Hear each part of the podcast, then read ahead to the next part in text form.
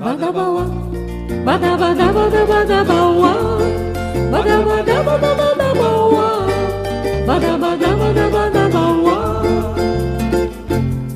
badabawa, badabadabadabawa, badabadabadabawa, badabadabadabawa. Tenha dó, você reclama que a vida é ruim, vive dizendo que é sempre assim percebe outra situação. Dó.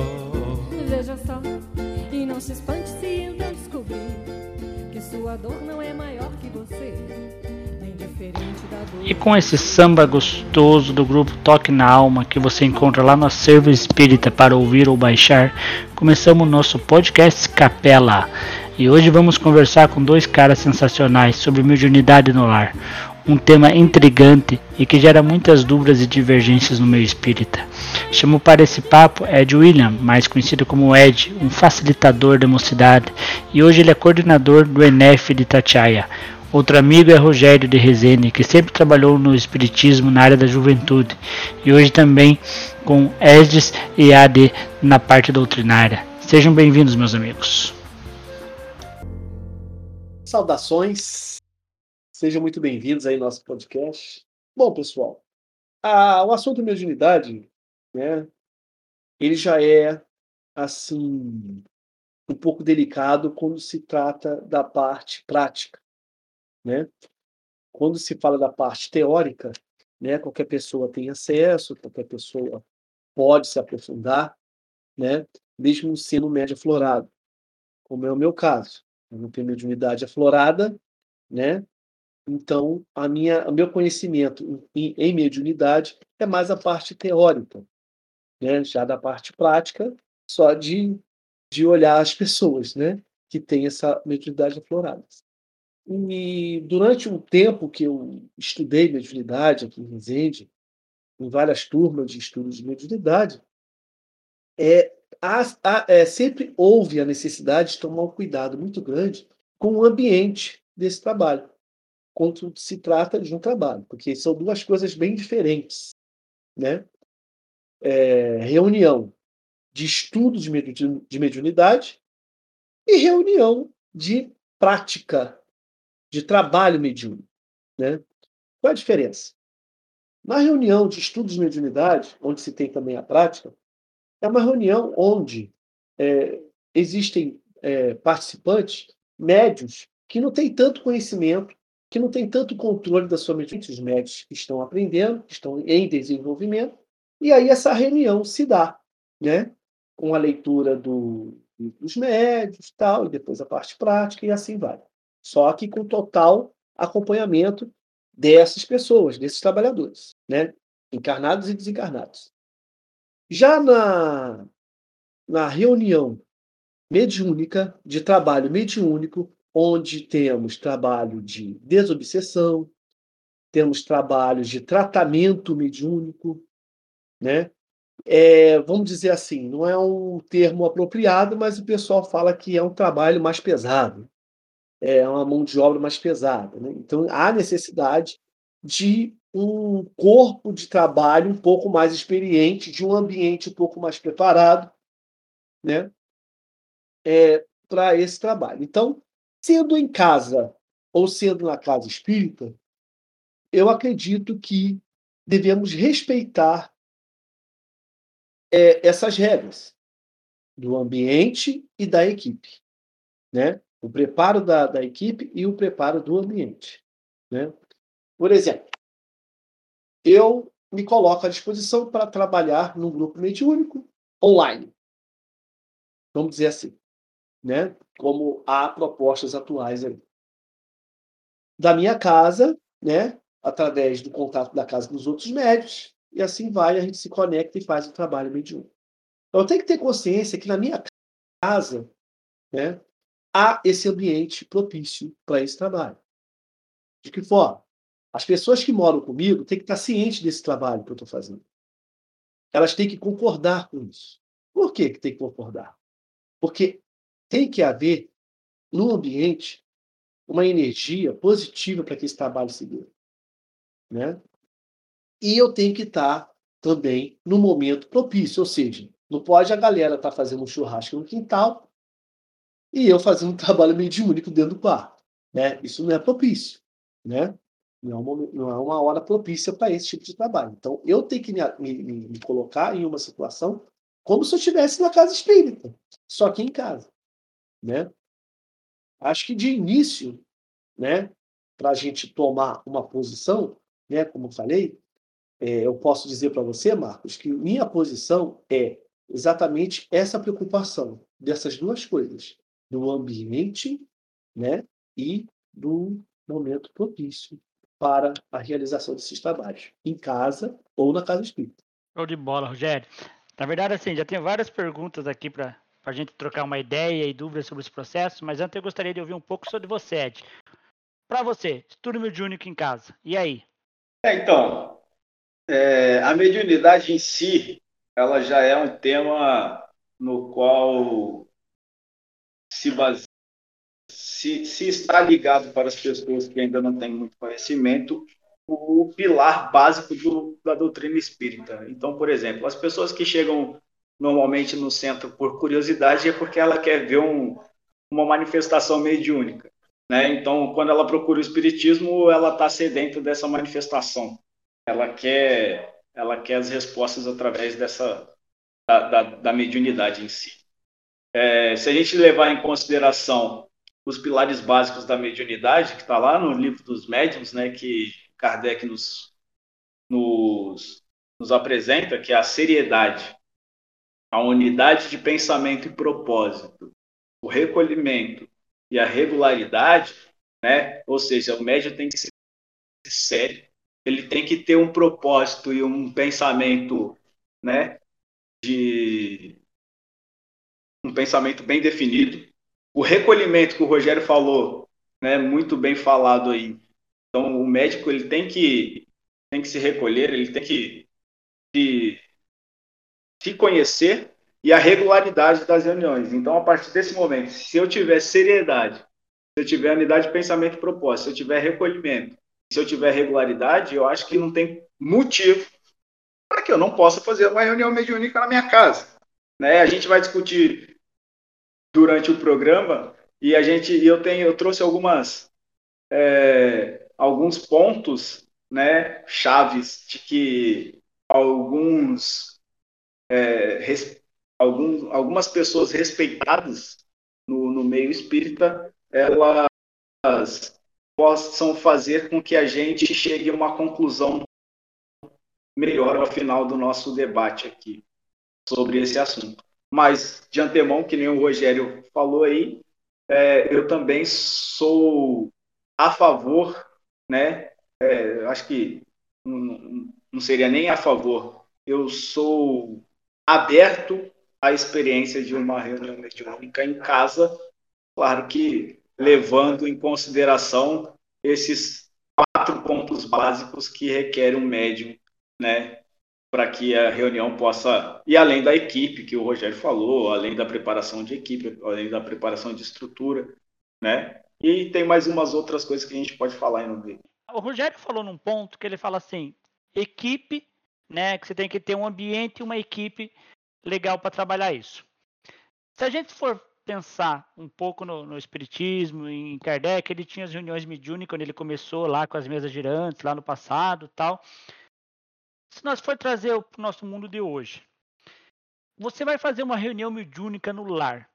Quantas pessoas vocês acham que seria o certo? E detalhe, e ainda jogo mais, a, no Espiritismo, para você participar de uma reunião mediúnica, você tem que fazer todo um estudo mediúnico, dos livros, das obras básicas, para você ter esse conhecimento, para você estar preparado para isso. Vocês acham que a hora que a gente traz para o lar, não vai faltar essa preparação? A gente não corre o risco de pessoas não saberem fazer ou começarem a ir para caminhos errados nesse processo?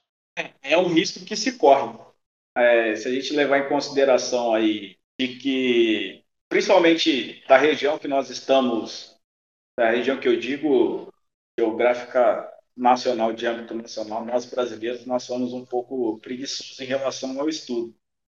Né?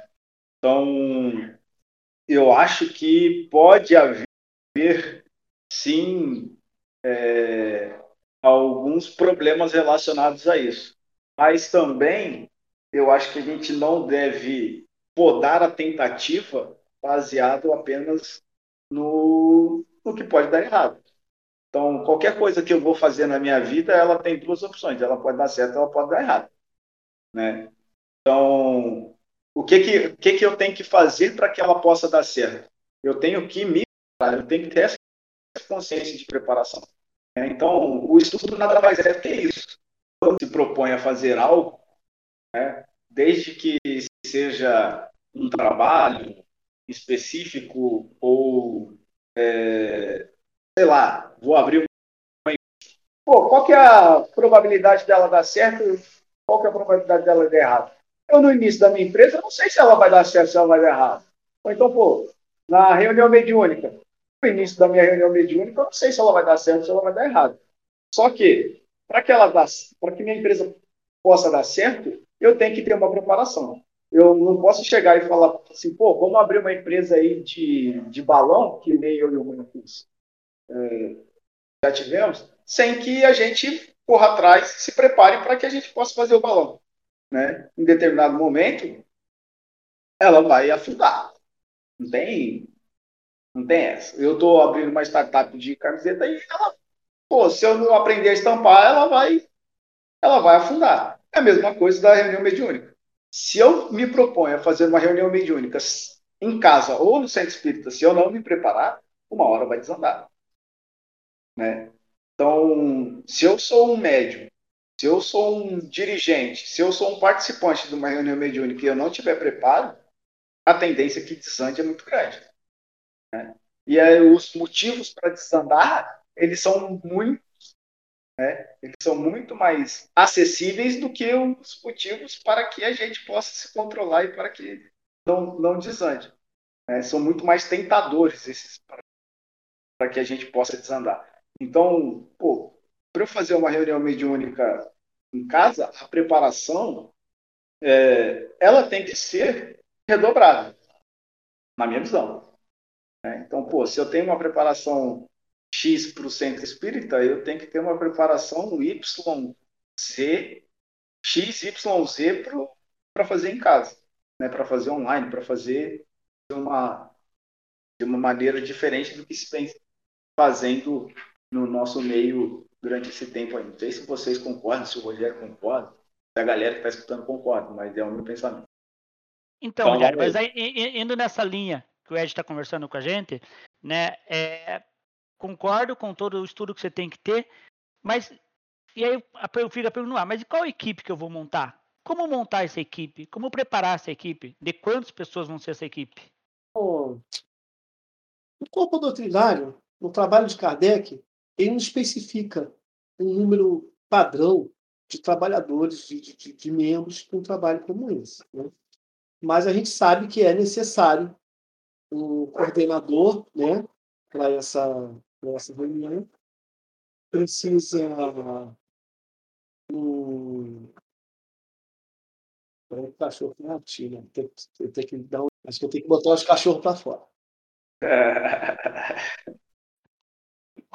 Podem ficar tranquilos com os animais, que são nossos amigos espirituais também. Então, pode ficar tranquila, porque eles querem eles querem participar e hoje em dia nós nesse mundo online já estamos acostumados com os dogzinhos atrás. Pode, pode ficar tranquilo, são de casa. Não, e, pior, e pior que eu tenho dois aqui, né? E tem uns cachorros que passam na rua aqui que atiçam os dois, então eles estavam latindo aqui também. E a sorte que eles estão no quintal ali, senão vocês iam ver. Bom, mas aí dando continuidade, não tem, não tem esse, esse padrão de, de quantidade de, de, de, de membros né, para esse, esse trabalho.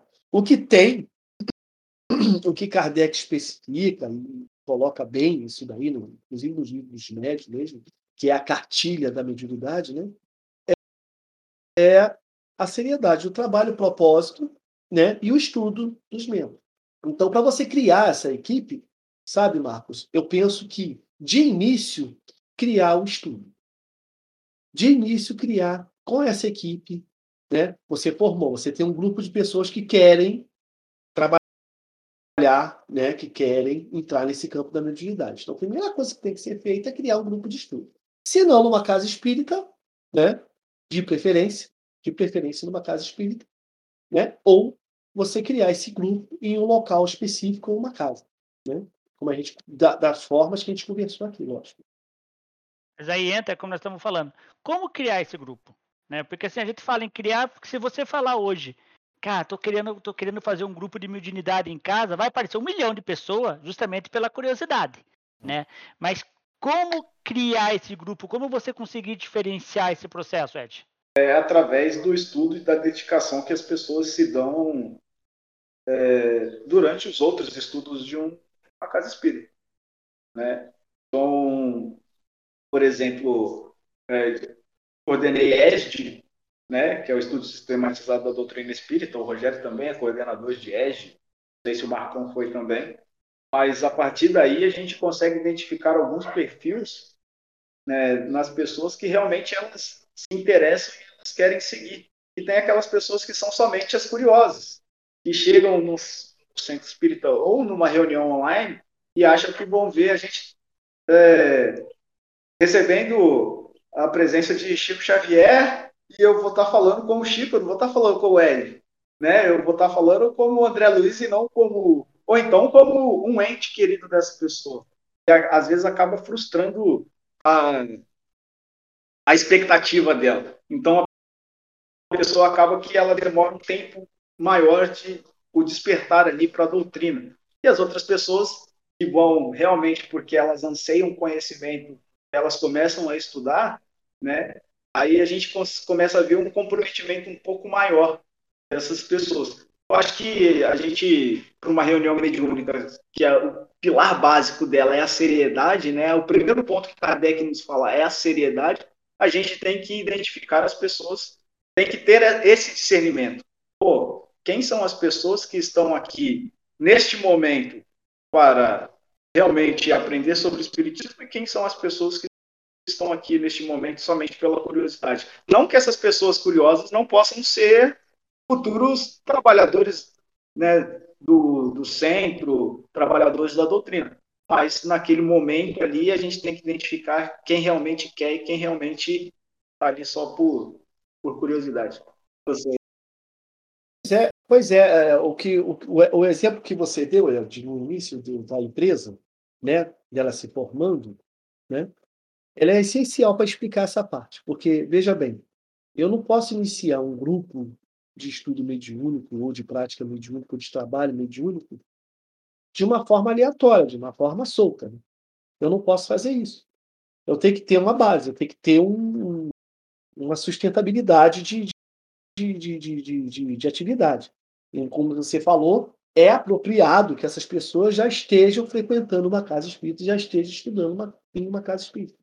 Né? Não pode ser assim, aí a, pergunta do Marcos, né? Ah, se eu tenho um grupo aqui, estou afim de estudar mediunidade. Mas de onde que está vindo essa, esse, estou afim? Né? Porque se começar dessa forma, assim, solta, vai ser como a empresa que você falou, que começou de forma errada e não vai para frente. Ela não vai obter lucros, ela não vai obter objetivos alcançados e ela vai fechar. Né? Mas a gente tem uma fé muito grande de que a sintonia, a afinidade é que reúne as pessoas. Né? E se a pessoa tem a afinidade do estudo, se ela tem a afinidade, o objetivo, o propósito de estudo, de se aprimorar, ela fatalmente vai entrar em um grupo onde vai estudar mediunidade e se essa pessoa se desenvolver, né, se ela aprender, se ela, se ela conseguir né, é, aprender bem as, as regras da mediunidade através do grupo dos médios, ela vai conseguir entrar em um grupo de trabalho e vai exercer a caridade que esse que é o objetivo da mediunidade. Hoje, quando a gente está falando, resumindo um pouco do, do, que vocês falam, eu acabo falando de estudo mediúnico em casa, mas em ambos os casos vocês falam de eu ter a base na, no centro espírita. Então, na verdade, eu vou para o centro e volto para minha casa. Geralmente o que acontece é eu tenho um problema em casa e vou correndo para o centro pedir socorro. Né? A mesma coisa acontece ao contrário. Né? E aí, aí eu entro nesse detalhe de novo. Hoje, com esse mundo que a gente não está podendo frequentar os lugares, podendo ir em aglomeração, né? E ao mesmo tempo, uma geração que está vindo muito inteligente, a gente espírita sabe dessa geração que está chegando todo do processo, né? Você pode ter aquelas aqueles jovens que conseguem fazer os estudos que sejam autodidatas só de casa e com bom equilíbrio apenas. A pessoa ter um estudo básico em casa com dois, três amigos que conheçam também a mesma finalidade do espiritismo, que estamos falando, a mesma afinidade de pessoas. Esse estudo pode ocorrer só com esse conhecimento de aula básica, mesmo a pessoa não frequentando o centro, ou vocês acham perigoso? O estudo ou a prática, o trabalho? Os dois, porque o estudo vai normalmente vai levar a pessoa para querer praticar futuramente, né? Então a pessoa estudando em casa, começando com um grupo, mesmo em casa, aprendendo, você acha que ela pode desenvolver esse grupo para fazer o estudo mediúnico, mesmo sem ter de frequentar uma casa? Eu acho, eu acho perigoso. É... Por que, que eu acho perigoso? Ah, vamos, vamos colocar aí um exemplo. Vamos supor aí que a gente está iniciando no Espiritismo nós três. É, aí a gente começa a estudar as obras básicas e tal, e vamos falar, pô, vamos fazer uma reunião mediúnica. Pô, as obras básicas é o básico do conhecimento, né? A gente tem várias obras complementares. A gente tem vários estudos possíveis. Né? A gente estuda a obra básica no Centro Espírita há anos. E a gente aprende todas as vezes diferentes coisas né, desses, desses estudos. Então, pô, eu vou. É, tem que ser uma regularidade, eu tenho que ter um estudo regular. Então, por exemplo, ah, eu sou um médio iniciante, amigo. Eu começo a participar de reunião mediúnica sem o estudo necessário, sem o conhecimento necessário, né? É, cara, eu me torno um canal perigoso, né? Eu começo, a, eu, eu me torno um canal perigoso para um, um, um nível de um gênero da obsessão, né? Que a gente pode falar de é, gêneros obsessivos.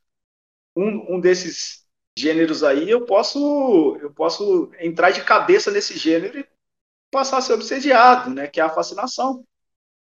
Né? Isso daí tá, tá falado por Kardec.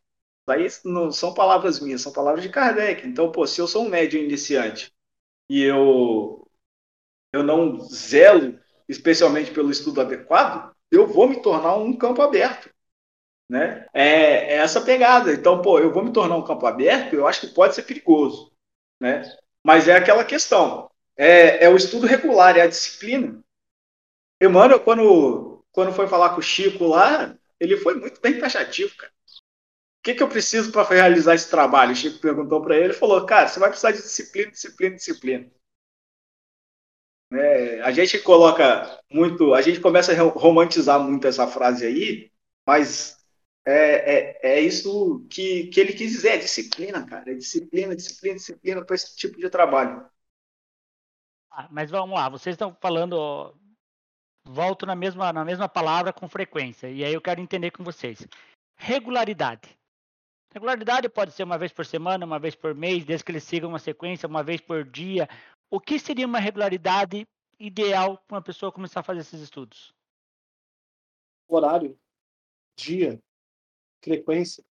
É, porque através disso, porque através disso vai, vai cair de encontro à disciplina que o Ed falou. Né? E você estava falando de, de da, da, do início da formação do grupo, tal, e, e se é, é necessário iniciar esse grupo na casa espírita, olha, como a gente está conversando aqui, as coisas estão mudando, paradigmas estão sendo quebrados. A gente está enfrentando coisas aqui que está mexendo com o interior, com o emocional nosso, para discutir coisas. Entende? É uma, é uma época, estamos vivendo uma época onde a gente tem que ter uma coragem muito grande e uma humildade muito grande para discutir algumas coisas nesse período. E esse ponto da mediunidade em casa é um deles. Porque nesse ponto criou-se, é, um, um, um, fechou-se né, um cerco em cima desse assunto, onde a mediunidade é algo enclausurado, é restrito, é um grupo que tem ali, não, você quer estudar mediunidade? Primeiro passa o ESD, depois você passa por isso, vai para o EAD, depois você vai na mediunidade. Como pessoas iam procurar a casa espírita com problema mediúnico, com desejo de estudar aquilo que estava passando, só ia estudar mediunidade dois, três anos depois. Entende? Então, quer dizer, hoje as coisas estão começando a se adaptar ao que, ao que o mundo está tá encontrando, né? Em nós. Então, o que, que acontece? Por exemplo, aí vamos falar da atualidade, né? Eu encontro um grupo no Discord que é uma casa espírita online, o um grupo espírita online, tá? E nesse grupo eu começo a estudar. Nesse grupo eu começo a acompanhar a leitura de livros, eu começo a comprar livro também e ler em casa, eu começo a participar de grupos de estudos, de estudos sistematizados, né? Se esse grupo tivesse, esse grupo tivesse essa, essa, essa, esse formato, essa estrutura. E aí eu começo a ter mais conhecimento de doutrina espírita. Então aí entra a minha seriedade, entra a minha disciplina, né? Entra tudo isso que o Ed levantou muito bem aí pra gente, né? E eu começo a acompanhar isso da forma reta, da forma correta. Se há um convite para mim de eu estudar a mediunidade nesse grupo online, né? Qual seria a insegurança de fazer isso? Estudar. Porque a gente tem que botar uma coisa muito, muito importante na cabeça, gente. A gente tem que diferenciar o que, que é o estudo mediúnico, né? É, o trabalho mediúnico, né? E uma reunião mediúnica. Tá? Tem que diferenciar essas três coisas. Então, Rogério, desculpa te cortar, mas assim, era justamente nesse ponto que eu queria pôr aqui agora, que na verdade acho que foi até uma fala que devia ter começado um pouco mais nesse detalhe, porque vamos a, esse podcast, quem está escutando nós são pessoas espíritas e não espíritas, né? Então eu gostaria até que você explicasse um pouco melhor o que é uma reunião mediúnica, a finalidade de uma reunião mediúnica, o estudo mediúnico, entrasse um pouco mais no, na parte técnica disso, para aqueles que não são espíritas, que não estão acostumados, mas estão conhecendo hoje esse processo. Em algumas casas, Marco, essas coisas às vezes se misturam. Em algumas casas, você tem reuniões mediúnicas, onde você tem o estudo e a parte prática, certo? Que foi a metodologia que eu estudei aqui em Resende. Né? Tem casas que dividem estudo mediúnico de prática mediúnica, que é o desenvolvimento mediúnico, né? E tem as reuniões mediúnicas. Estudo mediúnico, vamos lá. O estudo da, é o estudo da mediunidade, é o estudo, é o livro dos médiuns, com suas obras auxiliares ao lado, né? Estudando mediunidade, capítulo a capítulo de acordo com o que Kardec nos deixou. Tá? Estudo somente. Em algumas casas é 40 minutos, uma hora de duração, não importa. Mas a, a, a prática daquele, daquele, daquela atividade ali é de estudo somente. Tá? A prática mediúnica, ou desenvolvimento mediúnico, é reuniões, são reuniões onde é, médios aflorados ou não, acompanhados de médios mais experientes, onde eles desenvolvem a sua mediunidade. Ou seja, são reuniões específicas para o desenvolvimento mediúnico, na prática. Tá? Então, são, são práticas é, abastecidas de preces, de, de radiação, de pensamentos positivos, né? onde o um, um médium, o futuro médio da casa, vai estar se aprimorando, se desenvolvendo. Correto? Trabalho mediúnico aí já entra em outro campo. Já é, vamos dizer assim, o, é o grupo profissional, né? Aí já é o pessoal PHD, né? Entre aspas, tá? É, que é, assim, o trabalho de obsessão, desobsessão, né? Trabalho de desobsessão, entra o trabalho de irradiação, em algumas casas, trabalho de cura, tá? De tratamento mediúnico. Então, são coisas, assim, como eu falei no início, o pessoal fala, não sei se é o tempo correto, mas o pessoal fala assim de trabalho mais pesado, né? Então, quer dizer, aí é o último ponto. O pessoal já estudou, já praticou sua, já sua mediunidade e tal, tá ali, e aí ela é convidada. O detalhe é esse, a pessoa sempre é convidada. A pessoa nunca levanta o dedo e fala, não, eu quero ir para essa reunião agora. Não. É sempre um convite para a pessoa. Esse é o detalhe. Né? Aí a gente vê a interatividade do trabalho de encarnado com desencarnado. Tá? Que aí, no caso, o coordenador de cada grupo desse, de cada trabalho desse, tem que ter uma sintonia muito boa com esse coordenador espiritual, que é o mentor desse trabalho. Né? Porque se não tiver, a coisa tende a desandar. Correto? Então, pessoal, é, é só assim. É, o importante é você diferenciar bem o que é o estudo, o que é o desenvolvimento e o que é o trabalho mediúnico, tá? Em, em distância, aí só para fechar, Marcão, em distância, sabe? É, você fala assim, em distância ou em casa tal, estudo mediúnico, show de bola. Pode convidar uns amigos aí. Livro dos médios, qualquer um pode comprar em qualquer livraria espírita, né? Saudável. É um livro ótimo, traz muitas informações importantes até para a nossa vida, né? Então, agora, desenvolvimento mediúnico tá? e trabalho mediúnico, aí você tem que levantar a bandeirinha amarela e falar: opa, vamos chamar uma pessoa mais experiente, uma pessoa que tenha o conhecimento, já tenha uma experiência nisso daí, para nos orientar. Se tiver aqui para uma casa espírita, vai.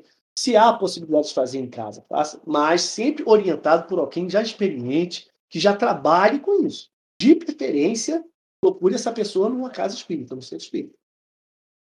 É, e o pô, por que eu, eu ir atrás dessa pessoa experiente, cara? Se a gente fazer a analogia que a gente fez lá atrás, pô, o porquê que eu tenho que buscar alguém experiente? Pô, na minha empresa, não seria muito mais fácil ter um, um, um cara que é experiente no mercado em que eu estou atuando, para que eu possa iniciar um trabalho? Ou eu pegar aí logo de cara, né, de, com o peito aberto? Então, pô, é muito. Eu tenho um respaldo, né? eu tenho uma experiência ali, eu tenho como trocar ideias com, com essa pessoa. Não que, pô, ah, se a gente forma um grupo, nós três aqui, de mediunidade, por exemplo, ah, vamos fazer a reunião mediúnica, vamos fazer nós três aqui. Se a gente não tem conhecimento, cara, a gente vai penar um bocado. Nós vamos sofrer muito. A gente pode sofrer a nossa encarnação inteira depois. Porque a gente tem canal aberto de obsessão, né? É, a gente tem que estar atento para as consequências o estudo mediúnico ele vai, ele vai nos trazer isso, né? O estudo mediúnico, que aí qualquer pessoa pode fazer, que nem o Rogério falou, qualquer pessoa está aberta a participar do estudo mediúnico. O estudo mediúnico é para qualquer um. Pô, o Rogério falou, qualquer pessoa pode comprar o livro dos médicos. Não, cara, qualquer pessoa pode entrar na internet e baixar o livro dos médicos gratuitamente. Porque as obras básicas dos livros espíritas estão todas disponibilizadas gratuitamente, né? As obras de Chico, as obras de Todos eles aí você acha disponibilizados gratuitamente. Então, pô, todo mundo pode fazer. Todo mundo pode participar. Agora, quando a gente parte para a prática, é muito interessante a gente ter a pessoa que é experiente naquilo. As pessoas que já passaram por momentos em que a gente vai dar uma relutada. Pô, eu vou contar uma história aqui. Pô, primeira vez que, eu, que a gente foi participar da reunião mediúnica, a gente era coordenador do centro do, do, da mocidade, né, do, do grupo jovem. Aí, pô, a. Pô, coordenador de grupo jovem, a gente está falando sobre mediunidade, né? Há bastante tempo para o jovem. Aí, pô, a gente nunca participou de uma reunião mediúnica. Então, pô, peraí. Aí, o que que fizeram? Convidaram a gente para participar como, né, é, médio sustentação, é, né, como, como um ouvinte, vamos dizer assim, do podcast, a gente estava lá para ouvir e para ver, né? Porque era presencial, a gente estava vendo a reunião. Então, foram convidados dois, dois coordenadores. Um deles era eu e o outro era nosso amigo Gabiru. E vamos para e vamos para a reunião. Chegamos no dia marcado, na hora marcada, chegamos até com antecedência, né? Que isso é muito importante, é pontualidade quando a gente quer fazer reunião mediúnica, pontualidade, qualquer trabalho espírita, pontualidade ela é essencial. Então, nós chegamos e começou o trabalho. Era uma reunião para resgatar os nossos irmãos daquela tragédia que teve é, anos atrás aí do, da região serrana do Rio de Janeiro. Né? Então, esse era o objetivo da, da, reunião. Ah, a gente tem que colocar muito bem aqui também que a reunião mediúnica ela tem que ter um objetivo. Ela não pode ser a torto e direito. Vamos fazer uma reunião mediúnica aqui sem objetivo nenhum. Não, ela tem que e ter um objetivo. objetivos pode essa, ser o estudo. E essa, é, esse pode ser o estudo também. É, o, o importante só para só receber o fantasminha camarada não dá certo, né, pessoal? É, é não dá, cara. Né? Só, não. só para eu ver o Gasparzinho. outro fantasminha que não é camarada. É, pô, se, a gente, se a gente pegar aí quando a gente era moleque, não sei se a galera tá fazendo hoje, mas quando a gente era moleque, a gente tinha mania de fazer a brincadeira do compasso, a brincadeira do Da copo, tesoura, do né? lápis. da tesoura, e por aí vai. Né? E sem saber o risco que a gente estava correndo uma brincadeira dessa. E, aí- e aí eu entro na história, Ed, né, justamente para você completar a tua história, mas só entrando na parte técnica, né, no livro dos médios, no capítulo 4, onde ele fala da teoria e manifestações físicas, né, e aí ele fala justamente isso, né, no, no- na, na questão 74, quando ele fala assim, como o espírito pode mover eh, um corpo sólido? Ele combina uma parte do fluido cósmico universal com o fluido animalizado que o médium libera. Então, assim, por isso que essas brincadeiras que sempre teve na nossa infância, de copo e coisa arada, realmente há uma movimentação de coisas, e aí entra o- o medo das pessoas. Quando você movimenta e começa a aparecer de tudo. E aí é um detalhe, Marco. Aí, quando mexia, a gente falava, ih, caramba, tem espírito aqui. Né? Mas, depois que a gente aprende, que a gente começa a estudar, a gente percebe que nós encarnados também podemos fazer isso. Né?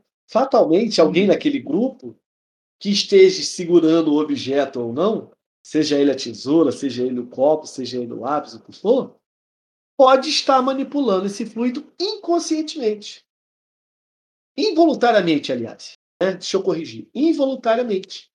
Porque o desejo dele ver aquilo funcionando é tão grande, né? a ansiedade é tão grande, que ali né, ele, ele, ele, ele começa a, a, a exalar fluidos onde é, é, é, são propícios a um espírito zombeteiro, brincalhão que esteja ali, pegar e fazer aquele objeto se mexer. Ou ele próprio provocar esse fenômeno.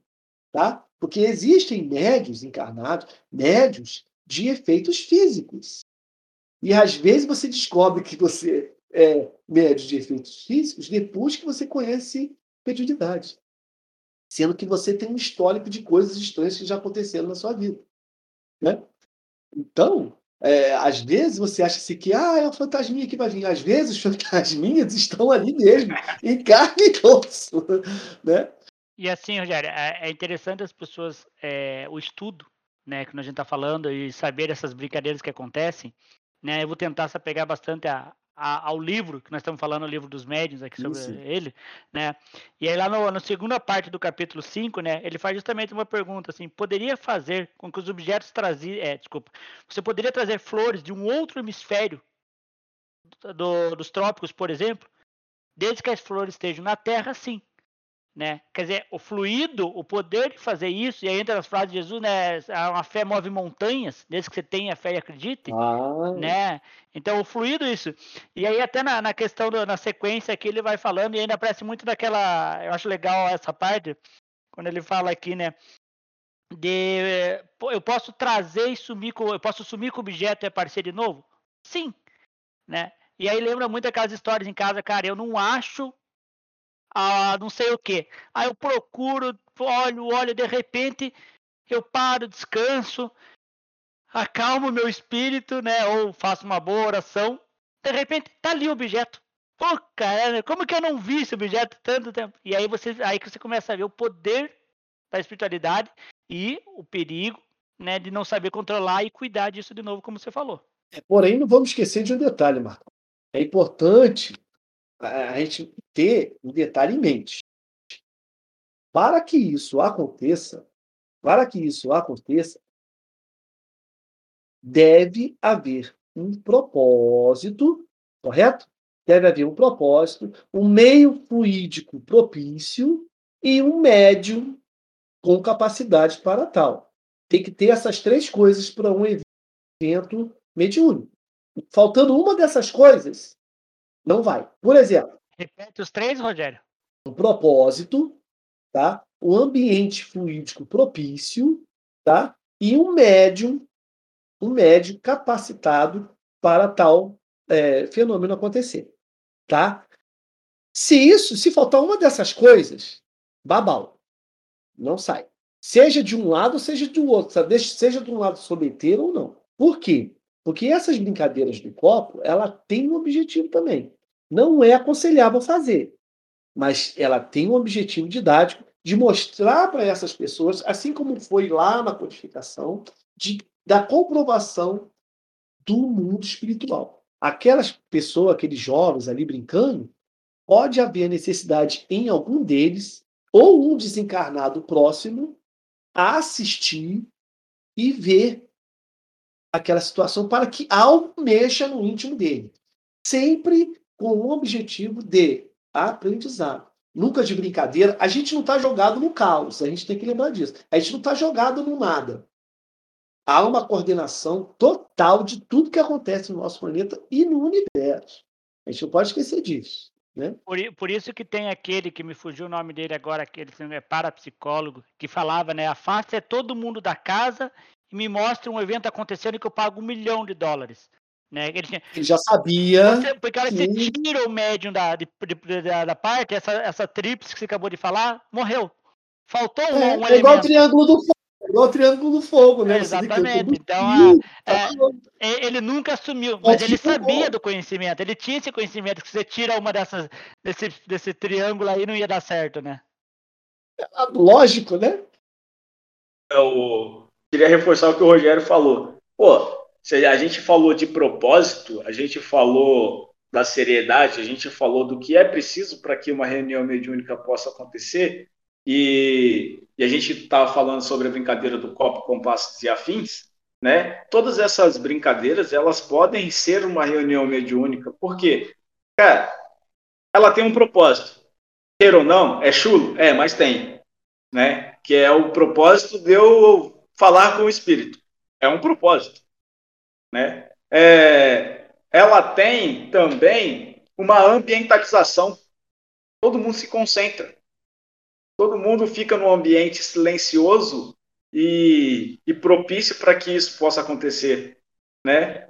E ela pode ter também a participação do médium extensivo. A gente não sabe, normalmente a gente não saberia. Normalmente né? tem, né? Então, normalmente tem, porque, queira ou não, todo mundo é médium. A gente entra nessa, né, nessa fala de Kardec também, de que todo mundo é médio, todo mundo é passível de mediunidade.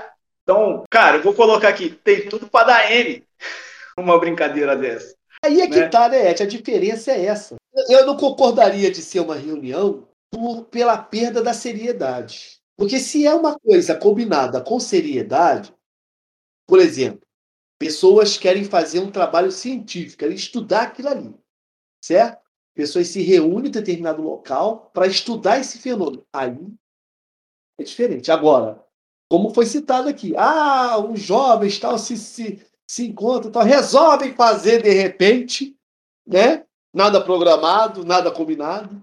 Ah, vamos fazer brincadeira. Em alguns casos estão ingerindo álcool, é, é, em alguns casos, então aí. Ou outras drogas assim. Pois é, então, é. para ser reunião Aí vai de encontro aquilo que você falou no início lá. Aí tem que ter a disciplina, a regularidade, né? Tal. Aí para a gente definir como. Não, então, é, mas, a, mas aí seria a reunião que eu digo no termo geral, né? No nosso vocabulário, que são pessoas que se reúnem para fazer algo, algo do tipo, né? É, mas, completando a nossa história, pô, foi eu e o Gabiru para a reunião, né? Pô, Chegou lá, pô, dois jovens, eu tinha o quê? Uns 20 anos, Gabiru também tinha o quê? Uns 20 anos. Nós sentamos lá no. Começou a reunião, até aí tudo bem. Cara, primeiro espírito que chegou, sentou a mão na mesa. Eu olhei pro Gabiru, o Gabiru é branquinho. Meu, tava, apare... tava na cor da parede do Rogério. Essa hora a concentração acabou. Já era. Acabou harmonização? Ah, o que, que é isso? Tá ligado quando arrepia da unha do pé até o seu último fio de cabelo? Não, foi o que aconteceu. E só que no mesmo momento a gente viu também em nós a preparação para o não desespero. De saber que aquilo ali era possível. E de que nós fazíamos parte dali e que dependia também da gente a reunião ocorrer de uma maneira pacífica, de uma maneira correta, né? Então, pô, olha que legal a experiência, né? Que a gente vê, pô, a, a gente estava estudando ali, pô, eu estudo o espiritismo, eu entrei lá pro com mocidade desde os 14 anos. pô, eu estava falando de seis anos de estudo, né? E a gente ainda fica impressionado com o que pode acontecer. Então, pô, olha a importância do estudo. Imagine se eu não tivesse. Qual seria a primeira reação? Pô, vou abrir a porta, e vou dar a linha daqui, eu não volto aqui nunca mais. Não, só para estender um pouquinho mais essa história, era para um estudo mediúnico. A ideia do estudo mediúnico para os jovens era o quê? Mostrar como que funciona uma reunião mediúnica. E o que, que nós fizemos? Nós fizemos uma, uma encenação com todos os cuidados possíveis para que não pudesse haver manifestação naquele momento, porque imagine se tivesse manifestação no momento jovem, aí pô, ia ser um caos absoluto. 40 jovens no salão do fora, né? Aí, pô, vamos fazer. Uma das representações, o espírito também batia na mesa. Cara, a gente fez esse estudo duas vezes. Uma lá no Flora e outra a gente fez na Mocidade do KS ano retrasado, né? Também com todos os cuidados. A reação sempre foram as mesmas. O jovem sempre teve essa curiosidade. Eu quero saber como é que funciona uma reunião mediúnica, eu quero ver uma manifestação, eu quero ver isso, quero ver aquilo. Cara, quando eles viram, eles falaram assim, pô, minha curiosidade não é tão grande assim, tá ligado? Mas essa dessa curiosidade do jovem não, é. A curiosidade, na verdade, acho que de todo o espírita que ele quer fazer. Não, de todo mundo. E, assim, é... e, e, entrou num ponto é interessante, porque assim, como o espírita fala, não, eu estudei, eu conheço, mas na hora que o bicho pega de verdade, tipo, teoria, teoria e prática é prática, né? Como o negócio muda de forma, né? o processo, cara, isso né? Quando a reunião mediúnica, o espírito que vem não vai contra você, né? Falar de você. Aí que a hora que ele começa a falar umas coisas tuas, você fala, caraca, ele me conhece. Ele me conhece, e agora? Eu saio ou todo mundo vai descobrir que quem sou eu? É porque tem esse pânico às vezes pessoas, né? Então, assim, mas é interessante. Toca aí, Rogério. Mas é verdade. Eu, mas eu queria ressaltar esse, esse, esse, esse, esse pedaço da história do Ed, de quando eles sentiram medo sabe? Eu queria voltar nessa cena aí e falar o seguinte: por mais que fosse bizarro, por mais que fosse assim assustador o que eles presenciaram, eles tinham ali, sentados no banquinho da assistência ali, eles tinham ali a credibilidade dos trabalhadores que estavam ali. E principalmente da pessoa que estava coordenando o trabalho. Porque eles estavam ali Exatamente. por um propósito. Eles não estavam ali para brincar.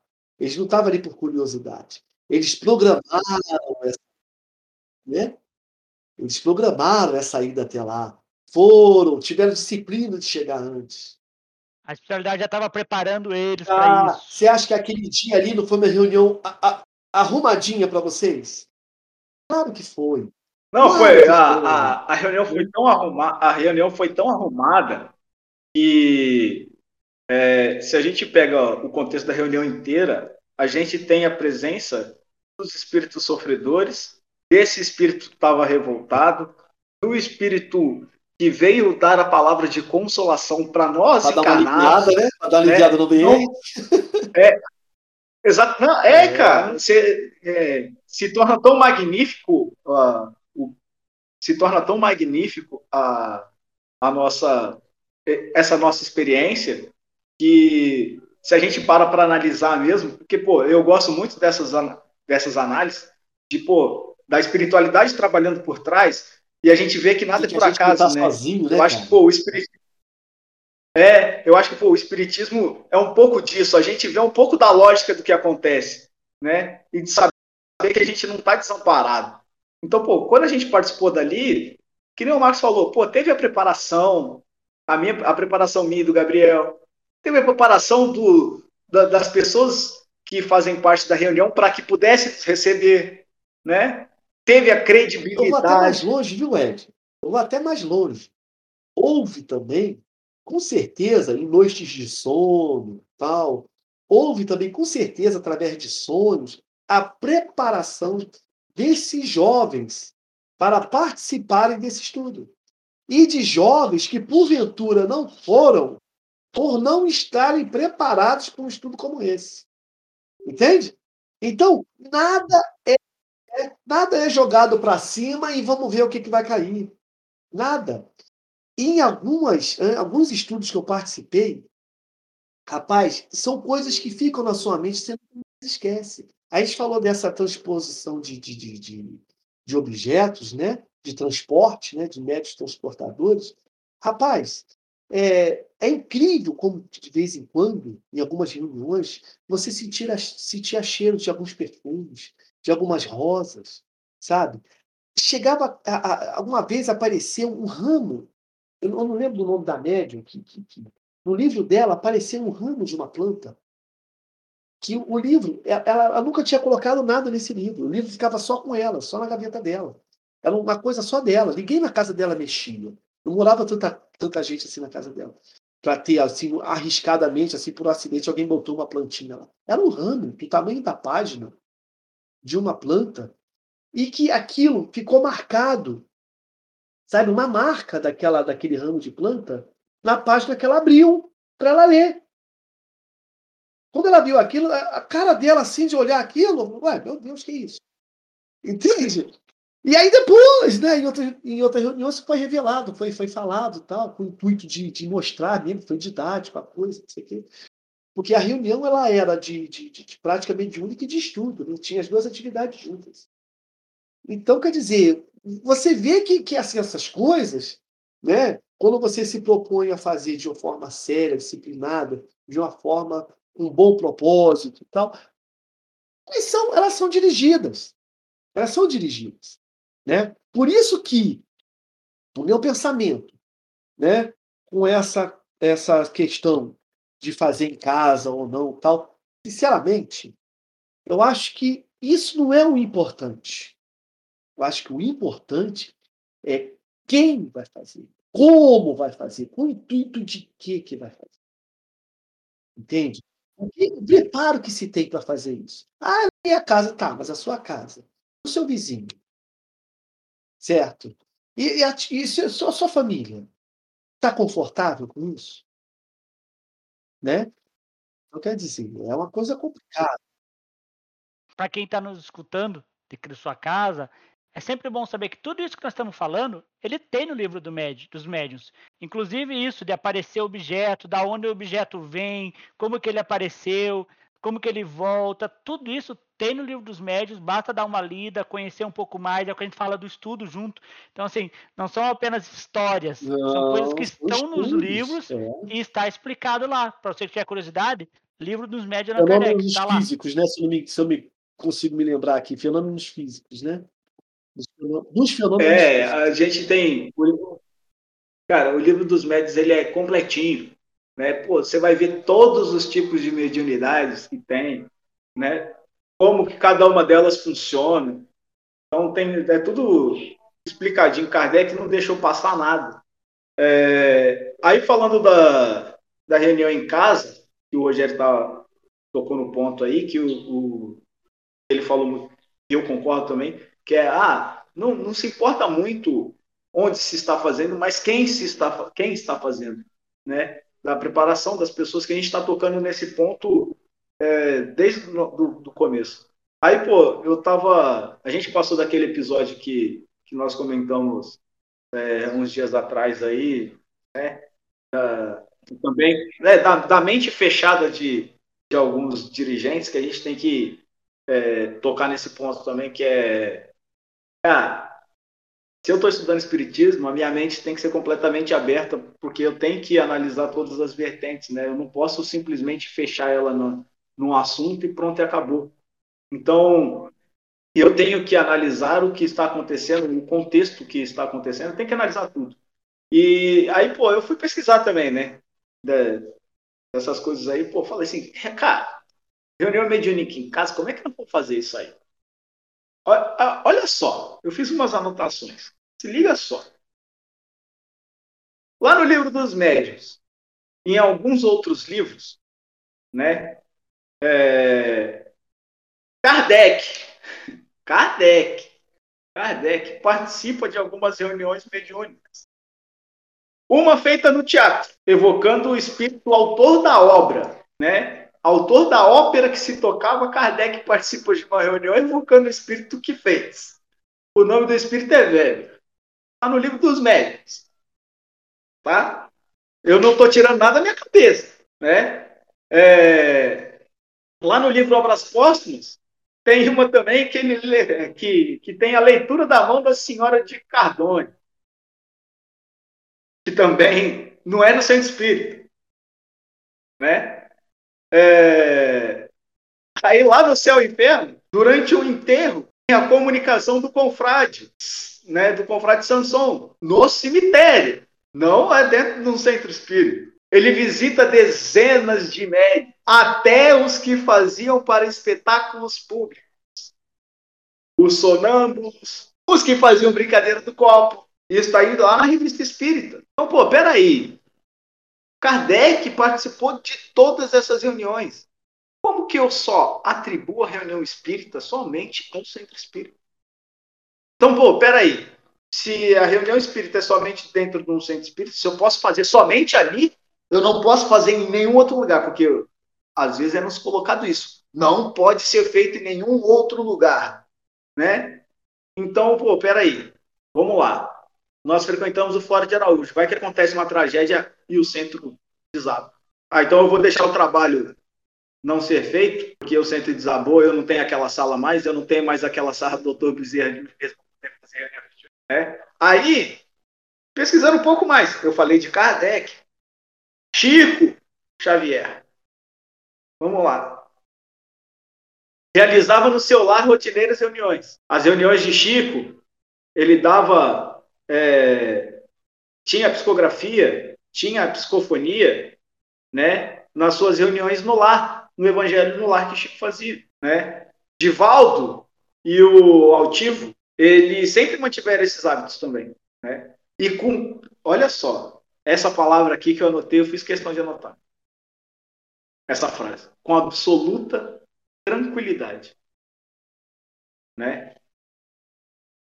O livro Diálogo com Sombras, que é da FEB. A FEB tem uma carta que reprova as reuniões mediúnicas em casa.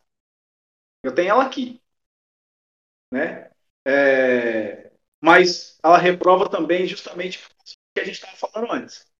Não é simplesmente reprova por reprovar. É com medo do, da falta de estudo. Né? Então, no livro Diálogo das Sombras, de Hermínio Miranda, que é básico para quem estuda mediunidade, é, foi escrito completamente, foi escrito baseado em grupos de reunião que ele fazia na sua casa em Botafogo. foi escrito na reunião que ele fazia na casa dele. Você, você falou do Kardec em visitar, inclusive, espetáculos, né? No livro Biografia de Kardec, do Marcelo Souto Maior, né? Esse livro muito bom, cara. Foi um jornalista, não foi um espírita, né? Não sei se hoje ele é espírita, mas na época ele era só um jornalista e resolveu escrever a história do Kardec fez uma obra muito boa, obra de pesquisa muito boa. E nesse livro, ele detalha que Kardec, por várias vezes, várias vezes, ia assistir espetáculos de ilusionistas. E tinha e era fã de um deles. E era fã de um deles pela perspicácia, pela inteligência dele ter a cabeça, a mente de montar todo aquele espetáculo. Entende? Então, gente, eu acho o seguinte: é, eu acho que quando eu fico assim me perguntando por que, que existe FEB, por que, que existe conselhos regionais, regionais espíritas, para que, que existe toda essa organização? Né? Agora vou botar fogo no parquinho, né, Marcos? Né? Para que, que existe tudo isso? O pessoal se reunir uma vez por mês e tomar café? Não.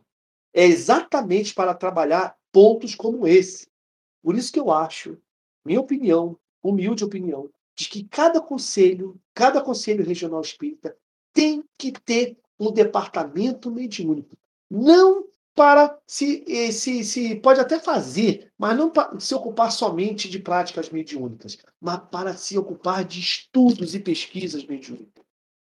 Até porque, Rogério, assim, falando nesse processo do, deles, se a gente pensar no que a espiritualidade faz, se não tivesse tido shows, ilusionismo e todo esse processo, não chamaria atenção de Kardec. Sim. Ele não faria esse estudo, esse conhecimento. Então, concordo com.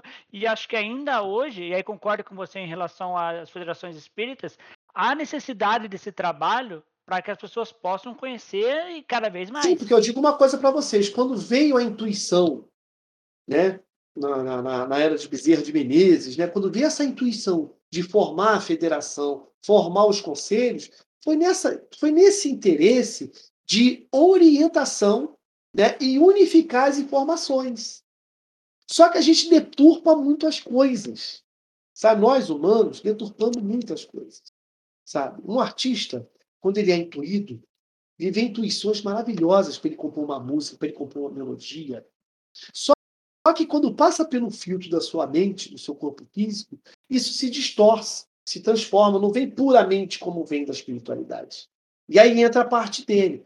Se você observar bem as músicas de Renato Russo, da Legião Urbana, você enxerga muito bem isso. Ele vai vindo numa linha maravilhosa, se você dá aquela viajada. Aí daqui a pouco ele vem cocaína. Pá, você vem naquela viagem, tal, tal, tal. Ele vem rebeldia, revolta. Entende? Então, quer dizer, é, é, é, sabe, nós somos um filtro meio sujo. Né? Então, quando veio toda essa organização da FEB, da Federação dos Conselhos, foi nesse intuito. Para quando chegasse num ponto como esse, e aí, gente, podemos fazer, né? Vem um palestrante e fala: olha, podemos fazer reunião mediúnica em casa, assim. Opa! Não é para se revoltar, se rebeldear, se, se, se, se colocar a conta logo de primeira. Vamos discutir isso na próxima reunião nosso do conselho e vamos entrar com um grupo para pesquisar o assunto e ver qual vai ser a nossa posição, baseado no estudo que vai ser feito através das obras de Kardec e das obras auxiliares. Isso é que eu imagino de organização de movimento espírita. Mas não, as pessoas se deixam levar para o ego, pelo orgulho, sabe? Não, porque foi sempre assim, não quer, o medo de quebrar paradigma, e aí deixa a coisa rolar até chegar num ponto que a gente não sabe como que vai ficar, né? Eu, eu, eu sempre é, sou do princípio que eu acho que é muito melhor você conscientizar as pessoas do que se você simplesmente dizer que não pode, bloquear as pessoas. Então, se você faz um roteiro, ó, pode fazer em casa? Faz, mas siga isso que nós estamos conversando aqui desde o início desse processo, que você pode ter, ter um bom trabalho. Bom, pessoal, a gente está indo já para a parte final do nosso, do nosso estudo, né? Sei que passa voando o tempo quando a gente está aqui, mas eu não posso sair sem antes de fazer mais uma pergunta. Nós estamos falando de estudo mediúnico em casa, de trabalho mediúnico em casa, e os nossos filhos? E as crianças? Como elas ficam nesse Segundo meio? Emmanuel, né? Segundo estudos de Emmanuel, é, o espírito, quando nasce até a idade de mais ou menos, mais ou menos, não é um padrão, né? Vamos botar em sete, oito anos, esse espírito está em desenvolvimento. Ele não está totalmente formado. Dessa idade em diante, até a idade da adolescência, há um, uma, uma, uma, manipulação de hormônios, entende? Há um desenvolvimento maior da mente com o ambiente externo, com a, com a, com a parte social, cultural, né? que depende muito da orientação do pai, e esse espírito não está totalmente com as rédeas nas suas mãos. Então, o que, que a gente entende? Né? Que para uma atividade dessa, você colocar um espírito muito novo, muito imaturo, e colocar até assim, muito imaturo para uma atividade dessa, corre o risco de você causar, ao invés de um benefício, ao invés de, uma, de um ensinamento, um, um, um mal. Você, você, você, você é, denegrir algo que poderia ser bom nesse espírito, você atrapalhar e zoar tudo. Né? Então, é, não é eu vou dizer até com muito cuidado isso. Não é muito saudável que se faça isso de forma desorientada. Se há necessidade, aí a gente vem para os dois pontos. Se há necessidade, o propósito e a causa para isso, deve haver uma orientação para que isso faça de que forma que tem que ser feito. Né? Porque não é assim, a gente não está envolto a um laboratório de experiências para a gente usar e abusar à vontade. Né? A gente tem que seguir aí um, um certa sensatez, um certo raciocínio em cima dessas coisas. Até porque esse meu questionamento, que mas vamos imaginar assim, nós falamos muito aqui de afinidade de pessoas, o que vai talvez fortalecer esse grupo para fazer o estudo, né? E aí você acaba, querendo ou não, é, criando grupos de acordo com a tua estrutura familiar. Então, se você tem filho, é normal que você acaba tendo casais que também têm um filho, né? Para poder fazer esse processo. Você está falando de né? estudo, né? E, isso, de estudo. Então, assim, na verdade, a nossa vida em geral, eu, eu particularmente penso que ela, você vive por fases, né? Quando você é solteiro, você tem mais amigos solteiros. Quando você casa, você tem amigos que casam, que são casados. Quando você tem filho, você vai para um grupo de amigos que têm filhos, que vão sair no mesmo horário que você, vão voltar no mesmo horário que você. Então, você vai nessa linha de, de raciocínio. Sim. Então, pensando nesse grupo de afinidade, às vezes eu vou ter três, quatro casais que dá para formar um grupo bem legal de estudo, que queiram que estejam enganjados no mesmo par de estudo, e pode ser que eles tenham filhos também. E aí que entra dúvida, né? Ah, na hora eu vou prender ele num quarto? Então vou fazer um estudo, vou jogar ele com algum, né? Como, como trabalhar esse aspecto com responsabilidade com essas crianças? Aí, aí tem que ver, aí cada pai, cada mãe tem que ver o momento propício para se fazer isso. Cada pai e mãe conhece seu filho, sabe até onde você pode ir com ele, né? Em termos de informações, porque o livro dos médios é um livro que ensina muito para a nossa vida, traz um entendimento muito bom para a nossa vida. Ele não fala só de fenômenos, de, de misticismo, não fala de nada de, de, de, magia, nada disso. É um livro que fala de coisas naturais, que existem, e o propósito delas. Né? Então, é, nesse caso, Marcos, eu, eu penso que o pai e a mãe vai pensar no momento propício para se fazer esse estudo, se a criança pode participar ou não, né? se a criança pode ouvir ou não. Né? Que aí eu digo para você, Aí a gente volta naquele ponto. Ah, eu quero fazer reunião em casa. Eu tenho um ambiente propício para isso? Isso faz parte do ambiente. Tem uma criança em casa que, de repente, do jeito que ela é, não é legal ouvir essas coisas. Criança que fica com medo, vai ter pesadelo, né? Então, quer dizer, será? Ou eu, não, ou ao invés de trancar a criança no quarto, eu me fechar em um quarto, né? E fazer, não sei. Acho que aí vai de cada um.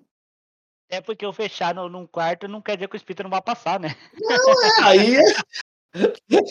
não é? Então, quer dizer, ele precisa de porta, né? Mas, ó, ó, Ed, e aí entrando nessa mesma linha, né, de, do pai conhecer. Eu sei que isso daria um outro podcast inteiro. Você acha que um bom começo para o pai conhecer é ir colocando a criança sempre junto com o evangelho no lar? Cara, isso daí é essencial, né? Eu acho que se você está é, tá no centro espírita, está estudando e, e você começa a entender um pouco de como funciona a mediunidade, o evangelho lar é essencial, né? até mesmo para equilíbrio é, da sua família, para equilíbrio do, do seu lar, para equilíbrio do seu bairro, dos seus vizinhos, né? Isso daí a gente sabe que auxilia de uma forma muito mais ampla do que a gente é capaz de enxergar E eu acho que, pô, a participação da criança no Evangelho no Lar, ela é fundamental.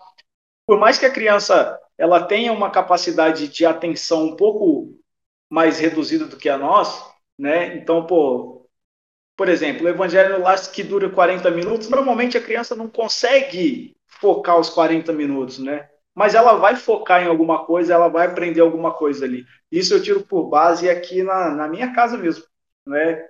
Eu falei lá no início, lá na minha apresentação, que eu tenho uma filha do coração. Ela tem cinco anos, né? Então, pô, quando eu comecei a fazer evangelho no lar, ela, ela não participava, ela ficava num cantinho, no mesmo ambiente, no cantinho ali brincando, né? Ela não participava, tipo, diretamente. Só que, pô, na hora da oração, tipo, dava mais ou menos a hora de acabar o evangelho, ela falava assim, ó, tá na hora da oração, vamos fazer oração? Ela mesmo falava. Ela mesmo fala, ela mesmo levanta e fala: Não, vamos todo mundo dar as mãos, vamos todo mundo rezar. E ela puxa a oração. Normalmente a gente faz um Pai Nosso no final. Então, pô, é, eu acho que é muito, é, muito válido essa iniciação da criança, assim. Então, pô, se a gente estuda Espiritismo, a gente fala que as primeiras ações que a gente tem que tomar do Espiritismo é na nossa casa. Né? E eu acho que o Evangelho no Lar é uma dessas ações. A gente começou a falar sobre os estudos das obras básicas, né, de, de falar das crianças em si, né, como preparar uma criança, porque, cara, a mediunidade, ela não está atrelada à nossa idade, né? Pô, se a gente pega Chico, exemplo de Chico mesmo, é, Chico começou, ele era muito novo a ver a mãe dele, né? Divaldo também é a mesma coisa, né? Então, começou as aparições, começou o contato com o mundo espiritual ainda muito novo. Então, pô, se isso acontece dentro da minha casa, eu tenho que dar direcionamento de estudo. Então, pô, é, qual seria esse direcionamento? Hoje a gente tem uma gama de, de possibilidades. Né? A gente tem é, um trabalho incrível do Júnior Vidal, né, com as músicas infantis, que tem a disponibilidade no YouTube. Então, pô, se seu filho, sua filha, ele é consumidor da tecnologia, que é muito difícil ele não ser, a gente tem como ter esse controle, como apresentar esse tipo de coisa, né? A gente tem as obras básicas para criança, para infância e para juventude, né? Se a gente dá uma pesquisada na internet, a gente consegue adquirir esses livros. É totalmente interativo. O Marcão sabe, o Marcão tem a vitória. Né? Hoje a gente tem a turma da Mônica Espírita, né? Então, pô, olha só que a gama de material que a gente. Às vezes, às vezes, a gente repreende a criança, a gente espírita, né? Pela, é, e por, a gente repreende a criança e qualquer outro tipo de coisa para afastar a responsabilidade que a gente tem. E quando, pô, quando a gente vai se predispõe a fazer uma reunião mediúnica em casa, por exemplo, a gente tem que preparar o nosso ambiente e tem que preparar as pessoas que estão na nossa casa, né? Então, pô, se eu tenho que preparar, eu tenho que assumir a responsabilidade de preparar, de me preparar primeiro e depois prepará-las, né? Então, a responsabilidade é muito grande. E às vezes a gente não faz porque a gente não quer ter essa responsabilidade. Porque nós, espíritas, nós batemos no peito para falar que é espírito, mas muitas vezes a gente foge da responsabilidade que o espiritismo nos propõe. Né? E eu acho que a gente tem diversas vertentes para tratar sobre esse assunto, que nem o Marcos falou, dá um podcast inteiro. Nem fale, pessoal. Se a gente for fazer, dá mais um monte de podcast. Bom, pessoal, Está chegando o nosso encerramento, nosso processo final. Eu acho que dá para a gente ficar mais horas aqui conversando sobre isso, porque o assunto começa a desenvolver e é gostoso o bate-papo, né? Mas antes de sair, eu queria deixar para o Rogério, para o Ed aí, começando pelo Rogério, uma mensagem final que você queira deixar para os nossos ouvintes, né? Sobre reunião mediúnica, reunião mediúnica no lar. Mensagem final que você queria deixar para eles, Rogério. A mensagem final a respeito desse assunto, né? eu queria é dividir ela em três partes. Primeiro, para as pessoas que já trabalham no movimento espírita, que já são experientes na área. É, como Ed falou, abra sua mente. Procure estudar, procure se informar, absorva primeiro as informações, pesquise, leia, leia com atenção, tá? Para depois formar uma opinião. Né? Muita calma nessa hora, como dizem. Né? É, a segunda é para as pessoas que são espíritas, mas não têm tanto conhecimento assim, né, da área e, e às vezes recebe uma orientação, né, e toma aquilo ao pé da letra. Vou falar uma coisa para vocês. O espírita, ele não tem sacerdote, tá? O espírita, ele não tem um padre, não tem um pastor, ele não tem ninguém que direcione ele. Ele é direcionado pela razão, pelo seu estudo, tá? Todos nós somos direcionados por Jesus. E ponto final. Tá? Por Jesus. A Kardec, Emmanuel, são todos trabalhadores fidedignos a Jesus que vieram nos auxiliar. Tá legal?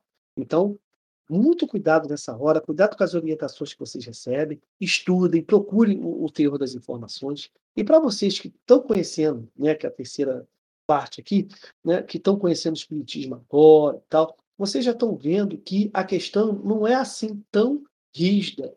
Tá? A questão ela tem a base no estudo, na pesquisa.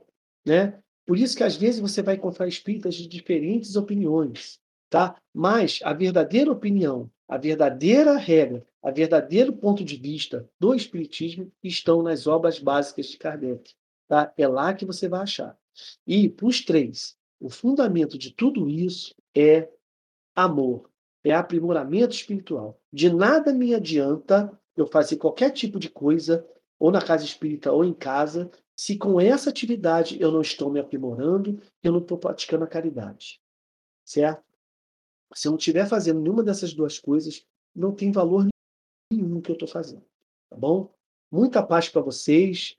Fique com Jesus, tá? E até o próximo bate-papo nosso. Muito obrigado pela atenção. Valeu aí, Rogério. Muito obrigado. Ed, sua mensagem final. Cara, o Rogério eu acho que resumiu muito bem o que foi nosso, nosso encontro hoje, né? E, pô, ser repetitivo, acho que não é muito válido para quem está escutando. Eu só, então, pô, de uma das partes eu que eu estava lendo para o nosso estudo hoje, é, tem um, um trechozinho que eu acho que resume bem o que foi o nosso bate-papo, que eu acho que dá para fixar bastante na, na cabeça da galera. Que é, vou ler aqui para vocês. É a força do grupo está na sua capacidade de auxílio mútuo, tanto no estudo quanto na prática espírita. Lá, o mais experiente orienta o menos. Os conhecimentos culturais e doutrinários se somam. O bem-querer mútuo permite a franqueza de análise quando há qualquer desvio. Há inconvenientes no uso do lar particular para atingir os critérios kardecianos. Porque lá existem outras atividades possíveis em paralelos. Telefones, aparelhos audiovisuais, visitas inesperadas. Além de exigir um equilíbrio espiritual compatível com os serviços que ali seriam feitos. Tal não é, como vimos, impossível nem antidoutrinário, mas requer cuidados a nossa reunião em casa. Né? Então, eu acho que esse trechinho a gente a gente frisa bem o que a gente. Dá a bibliografia, Oi? de onde que você tirou? Espiritismo.net. É um texto do dia 24 de março de 2014. A gente está falando isso muito antes da pandemia acontecer. Né? Então, é um, é um texto de 24 de março de 2014 no Espiritismo.net, é, que tem esse questionamento da prática mediúnica em casa. Então, acho que para nossa reflexão a gente pode ficar com esse trechinho aí. Show de bola, pessoal. Quero agradecer ao Rogério, quero agradecer ao Ed por mais esse podcast. Quero agradecer a você que está nos ouvindo. E sempre lembrando que para a gente começar em tudo na vida, a gente começou com o básico, com o primeiro passo, com a primeira fala, e o Espiritismo também é isso. A gente começa com o básico, com as obras básicas. Em cima delas nós temos o nosso conhecimento. Um obrigado, até a próxima, até o próximo estudo.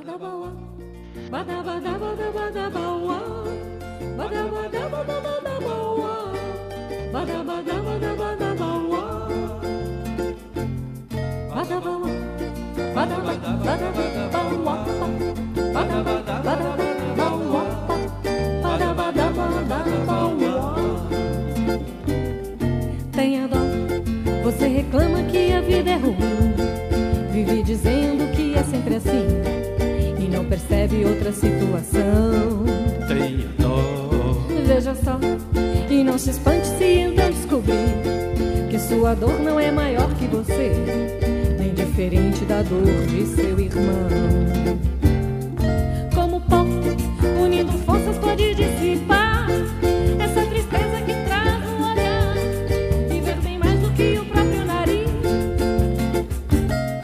Viver só não vai tornar-lhe uma pessoa feliz.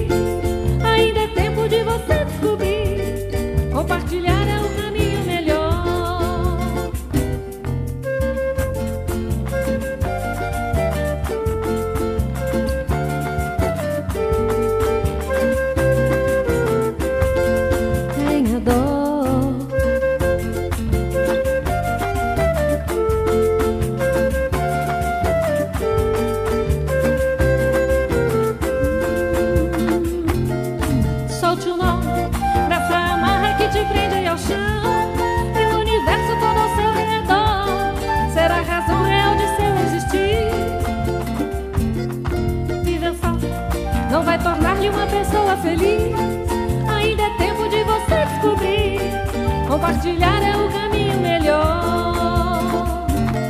Badabauá. Badabadabadabadabauá.